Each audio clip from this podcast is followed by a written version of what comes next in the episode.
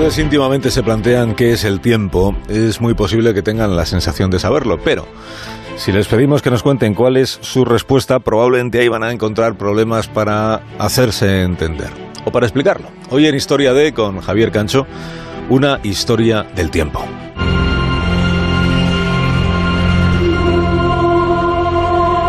El tiempo no se puede ahorrar, no puedes guardártelo para otro día. Nos lo advirtieron nuestros abuelos, pero casi nadie lo entiende hasta que le sucede. Cuanto mayor te haces, más rápido pasa el tiempo, más pronto se acaba. Nuestra percepción del tiempo varía conforme envejecemos, y la explicación está en la analogía del piloto automático. Es como cuando conducimos hasta el trabajo. En ocasiones puede que conduzcas durante un periodo de tiempo considerable sin que luego tengas un recuerdo real de todo lo que ha ido sucediendo en tu camino hasta allí.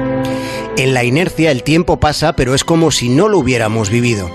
El tiempo es tan relativo que es posible que sea el mayor de todos los misterios. Pensemos en el Big Bang. Antes del inicio de todo, ¿había o no había tiempo? En relación a la naturaleza del tiempo no es sencillo encontrar respuestas. Sobre el tiempo decía Einstein que no es más que una ilusión. En cambio, cuando se le preguntaba por el tiempo a Pitágoras, el matemático proclamaba que el tiempo es el alma del mundo. Lo único que podemos decidir es qué hacer con el tiempo que se nos ha dado.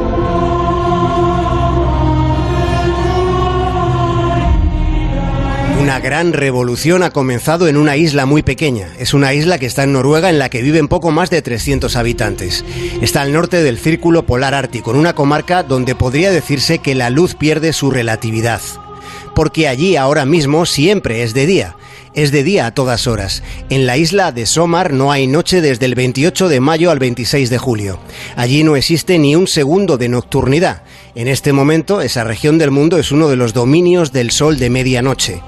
En cambio, cuando llegue el invierno tendrán 69 días en los que las 24 horas serán nocturnas. Serán 69 días de oscuridad. Pero para eso todavía queda algún tiempo.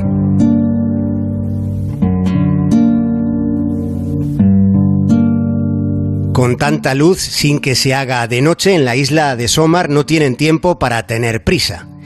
Y si no hace falta tener tiempo, ¿por qué ceñirse a unos horarios rígidos? ¿Por qué no librarse del grillete de los relojes?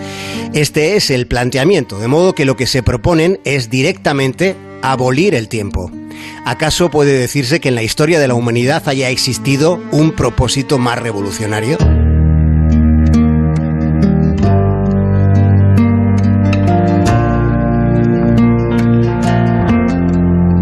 Mayoría de los habitantes de Somar consideran los horarios un estorbo.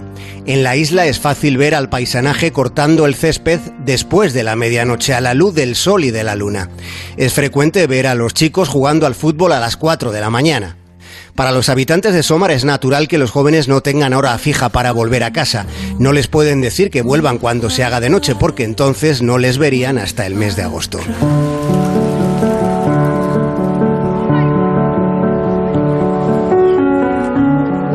Los vecinos de Somar han votado y han decidido democráticamente que quieren abolir el tiempo.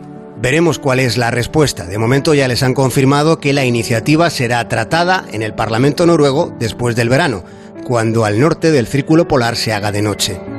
Como gesto proponen colgar relojes del puente de Trosmo, que es el que separa la isla del municipio al que pertenece. Si en otros lugares cuelgan candados en los puentes, en Somar proponen colgar directamente el símbolo del tiempo.